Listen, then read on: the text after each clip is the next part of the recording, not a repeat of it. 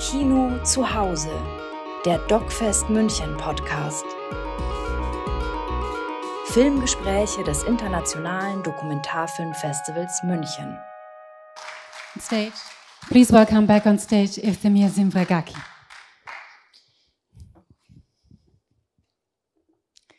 Maybe we can stay there. We can also there. sit on the stage if you want to. Yes, Yeah. Yes, better. But you can come closer as well, because Yeah, it's a film where you get weak knees, so it's better to sit down. Thank you so much for this film, this very poetic film. And I think in the film you say you don't really remember if Ernesto approached you or if it was you who kind of drew him to you. Still, do you remember when you opened the email and when you read it? Do you remember the situation? mm, yes, I remember the situation, and it was hardly after finishing another film that um, I was doing the camera for that film, and the director had a very hard time. One of the protagonists um, was an, an ex pimp, and he had gone wild. She had had cancer after the whole hard situation, and it was very difficult. But we we finally we finalized that film and finished it, and everyone was happy. And I received I received this email after that. It was like, okay, you got a bit um, trained. You opened like a, a box, and now you have here a bigger box. And um, I remember I thought, well, there is something here. There is something, but who's going to direct it? Uh, and I, I start like proposing to people to direct it. and nobody wanted. Nobody wanted to, uh, to talk about it. And they said, well, there is an abuser in every corner. Why should we make a film about it? And I said, yeah, maybe that's that's that's the why. That's that's why. Because there is one.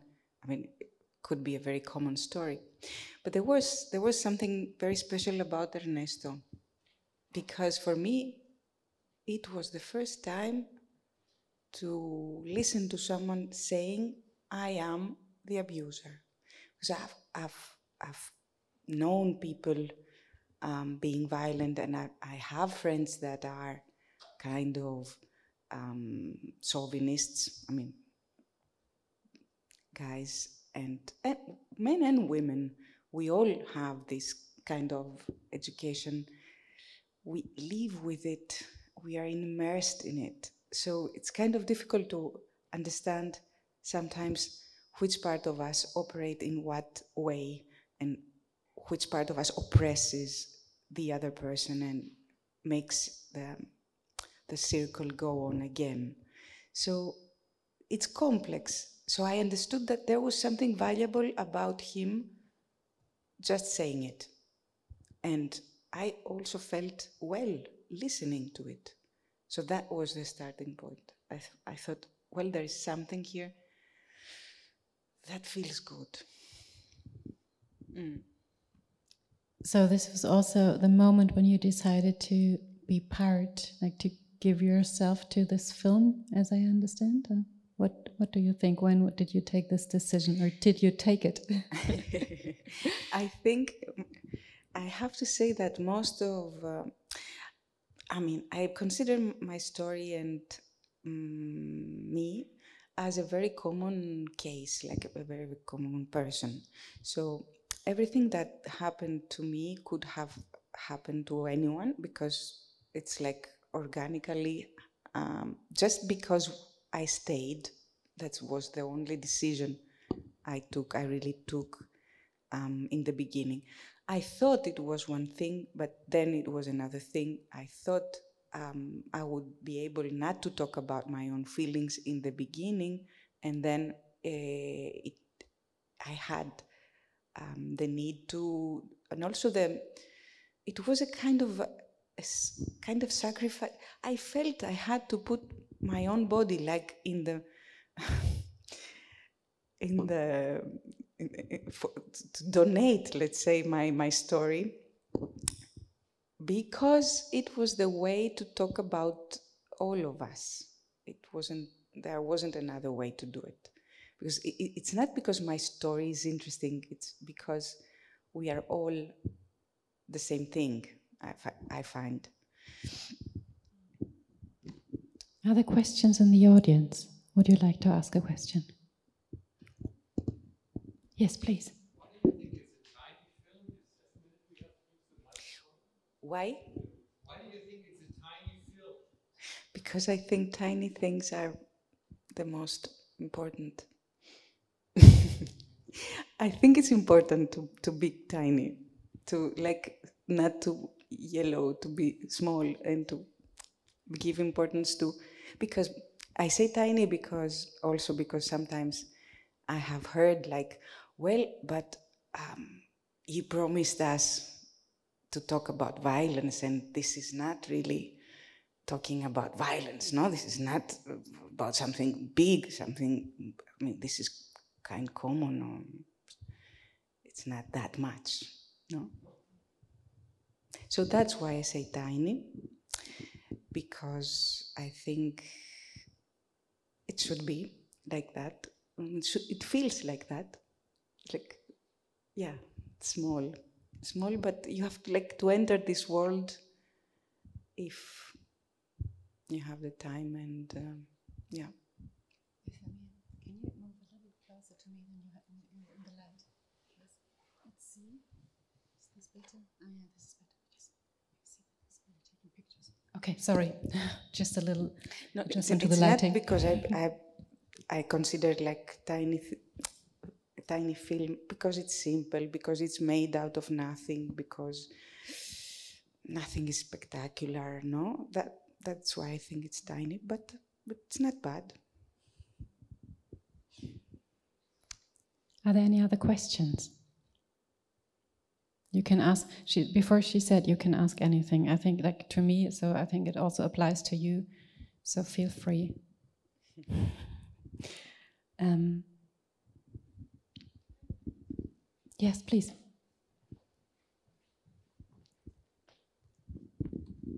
Thank you for the film. I really liked it, and uh, there's something that I want to mention. It was even a little bit hard staying on track because, as you said, this is so, so common that at the time you start thinking of your own story and of your own family, and you start remember your own things, and you have, well, I have to, I have to be on track. I have to watch what's there. So it's really absolutely universal, and thank you for that. And the question I wanted to ask is um, during the filming, uh, you said that you were actually comfortable listening to Ernesto, but uh, did you have any, I don't know, moments or um, times when you were, I don't know, irritated by him or just couldn't listen or noticed that he was lying and you didn't want to continue? Like, was there any um, sort of um, some some kind of experience that made you want to stop doing it, or was it more or less okay during the process? I must say that I got surprised um, of myself.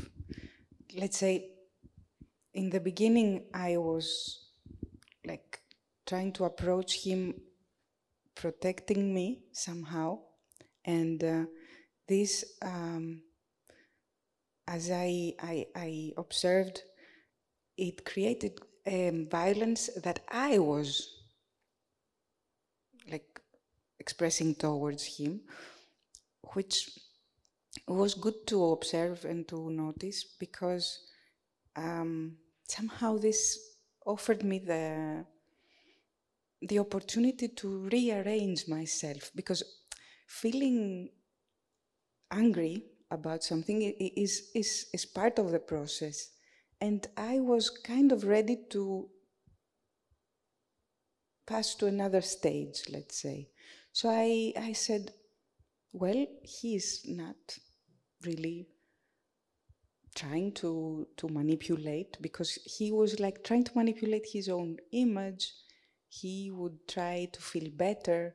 He had these ups and downs, very very hard ups and downs. But as I, as I was going, I was going closer to him.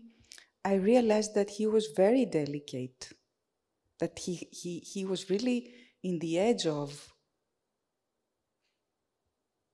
finally um, taking his own life, no? So I, I realized that he was doing everything for me, that he was completely de- dependent on a woman, on a woman's um, gaze. He wanted to be accepted. That was the main force that would make him even do the the horrible things because he would feel that he couldn't get that, no, that that person would finally reject him or prefer someone else. And this was the, the end, the end of everything. He couldn't understand himself without that female acceptance and love. So, this was for me the first thing that. Um, so, I, I looked at him after that and I understood that he was trying to do this role because I would ask him. He would do everything I, I would ask him. And I mean, this was, this changed a lot. Even if he could burst out, he could explode at any moment, he didn't. And he would like rather escape and be alone when he felt that uh, this moment was close. Mm. So, this is how I felt. And also the thing that he was able to uh, answer everything, that he wouldn't try to talk, to excuse himself.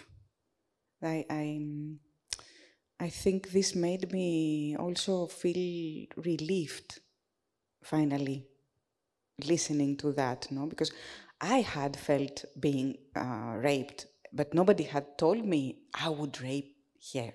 Because I mean it's important to hear that. Because you, somehow you're you're getting the you're not crazy. This happens like that. So this is important. Any other questions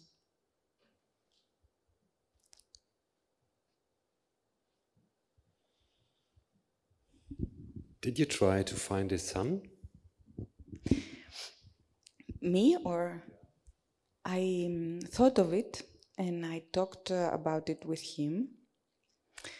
And uh, he asked me not to approach his family. That's, I mean, the same discourse, let's say, that that's what, that was the only um, right decision, valuable decision he took in his life to um, get away from that family, not to annoy them and to like plant again this violence in them. And his son, for him, was like the maybe the possibility of not uh, reproducing that, no? So he told me if they watch the film, if they want to watch the film, they will come to you they will know how to get to you. Same way as they know where I live because I still live in the same uh, house we li- lived together and where I, I was born. So it's very easy to find me. If they are not here, it's because they don't want to. And if they don't want to, I shouldn't invade their lives. And you shouldn't either. So I, I thought, I mean, it was clear that, yeah, ethically, I couldn't Any other questions? I would like to ask about the cinematic language of this film, if, because it, it feels very special. How did you develop it?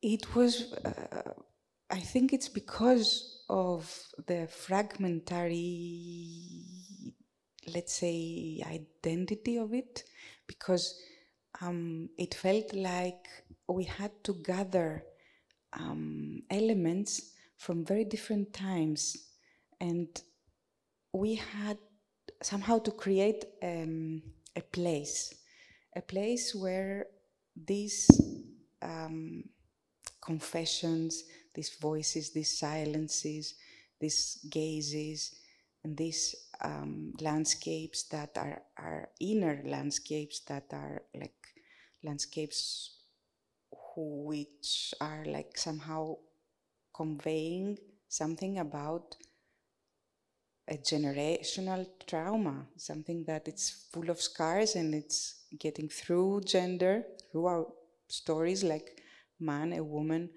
a son, a daughter, and a father. And this is like knitting um, like a, a, spider net. This was uh, the, um, we realized that step by step, and also because it wasn't possible to, to film with Ernesto anymore.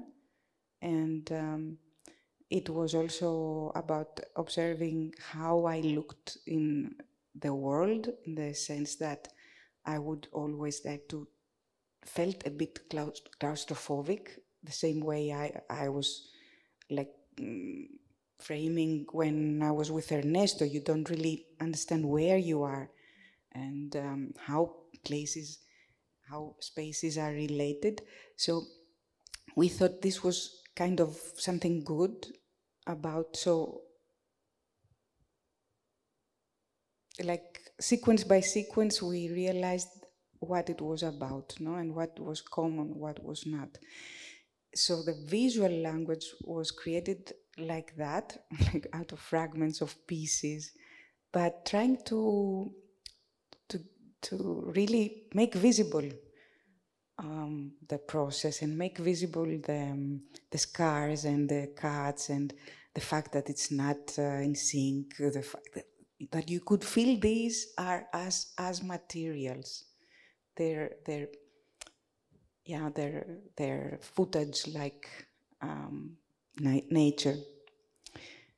And in that sense, I also feel the, the, the process, the psychological process that it's behind that, like working with chemistry or this kind of balance. Any other questions? I think I would like to ask one last question because before, when we were outside, you told me you never practiced as a therapist.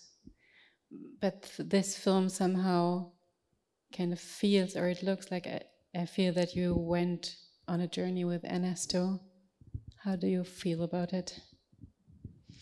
I mean, I, I did had this feeling from the beginning that this could be something relieving, and I wanted it to be like that. So I think, yeah, could be a way of because I, I abandoned psychology. The truth is that I was like I, ideologically at that moment against it. Somehow I said, why should I comfort people that they shouldn't feel comfortable with the situations they are in? So I said, no, I shouldn't do that. And this this time was something different because it's experience. And this is so nice about documentary that you can really like risk yourself for leaving something new so oh, this is transformational. This this is yeah, this could work. And also words. I mean, um, therapy is also about like talking about things, no? And I um, was kind of afraid of my own voice. I was afraid of words. So it was like regaining that, which feels really nice as well. Thank you so much for sharing this with us. Thank you. Ah, and one last question, please.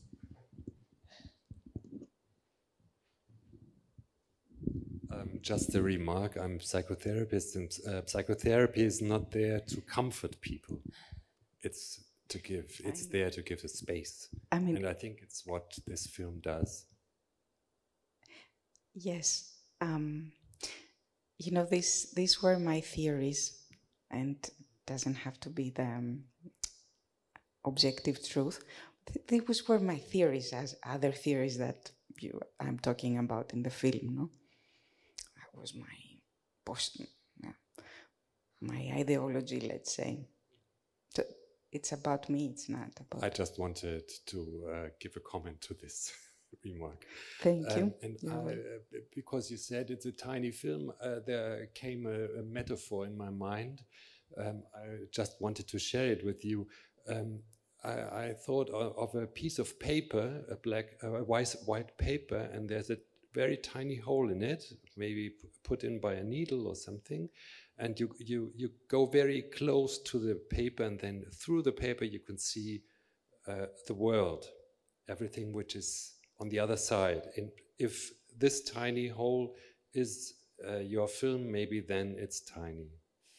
But I, I, in, I don't feel it very tiny. I feel, I feel it very great because it's, it's maybe a common story, but um, nobody talks about it.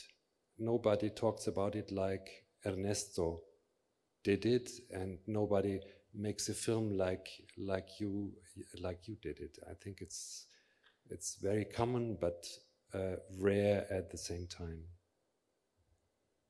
Thank you. Well, I'll have to buy you a wine afterwards. You're welcome to join me. And, and of, of course, you, you are not that many, so I can offer a wine to everyone. That's the good thing about not having a lot of audience. and I also have like some flyers and a couple of images. Those of you who at some ti- at some moment felt like crying will have one postcard, and the others that didn't cry will have the other one. So you have to tell me. Uh, Did Okay. he tell you why he uh, chose you? As he, he, wrote, he wrote you the email, and why did, did he write to you? It, I think, I mean, he wrote to many others, not only to me. He wrote to other people, mm, and he found like our contact because of this other film. So he thought maybe they could uh, listen to my story because they had already like a protagonist who was a pimp, uh, trafficking with women. So my story is not that bad.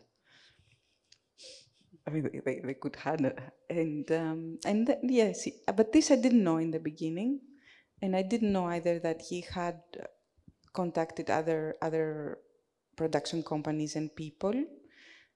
But he told me afterwards, and then he also told me that uh, nobody else had answered. Yeah. So thank you so much for answering to his email and for being so brave to also face your own history of your life. Thank you for being here. Thank you so much. The invitation for the wine goes. It's it's true. So.